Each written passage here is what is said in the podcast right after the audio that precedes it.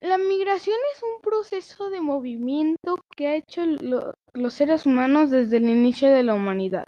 Las causas son causas políticas, causas culturales, causas socioeconómicas, causas familiares, causas bélicas y otros conflictos internacionales, catástrofes generalizadas, y lo que busca la gente con emigrar a otro país son mejores oportunidades.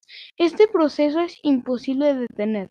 Lo que se puede hacer es regularizarlo, porque en 2015 eh, Estados Unidos tuvo 50.776.970 inmigrantes, que equivale al 14.3% de la población.